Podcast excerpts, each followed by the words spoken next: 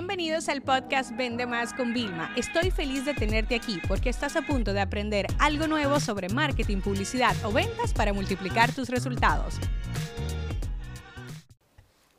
Este episodio es patrocinado por nuestro programa de ventas digitales, el paso a paso para multiplicar tus ventas. Ese es el curso con el que los vendedores de toda la vida mejorarán sus habilidades y los nuevos vendedores ahorrarán tiempo al adquirir los conocimientos y habilidades que necesitan para atraer constantemente a más clientes y rentabilizar los que ya tienen.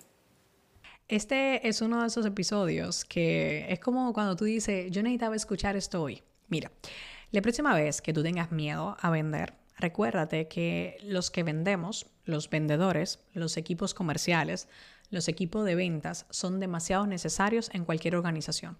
¿Y por qué te digo esto? Te lo digo por una sencilla razón.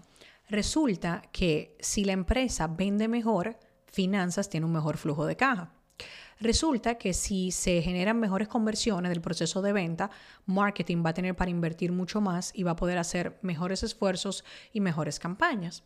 Resulta que si ventas hace un trabajo muy bueno a nivel comercial, los dueños de la empresa, que muchas veces ¿no? los dueños de la empresa somos los mismos comerciales y vendedores, pues van a poder tener una mejor rentabilidad de su negocio y por ende mayores beneficios y por ende van a ganar más también.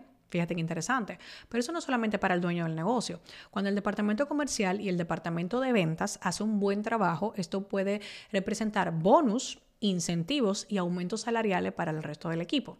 Entonces, yo te pregunto, ¿cómo tú puedes tener miedo de hacer una labor que repercuta de forma inmediata y automática en tantos departamentos y en todas las áreas importantes de un negocio? Vender es servir, vender es ayudar, vender es mejorar tu trabajo, profesión, salario, el de tu compañero, el de tus familiares, el de tus amigos. Entonces, no, yo no le tengo miedo a vender. Y cuando vienen los miedos, yo los pap y lo derrumbo con qué? Con conocimiento y práctica. Yo quiero ser una maestra de ventas. Primero lo practico conmigo, luego lo comparto con los demás.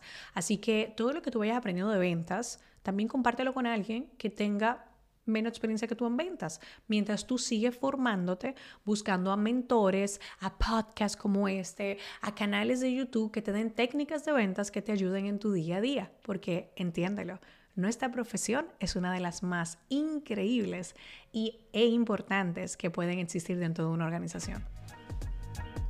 Este episodio se acabó. Ahora es tu turno para implementar. La educación con acción es y siempre será la solución.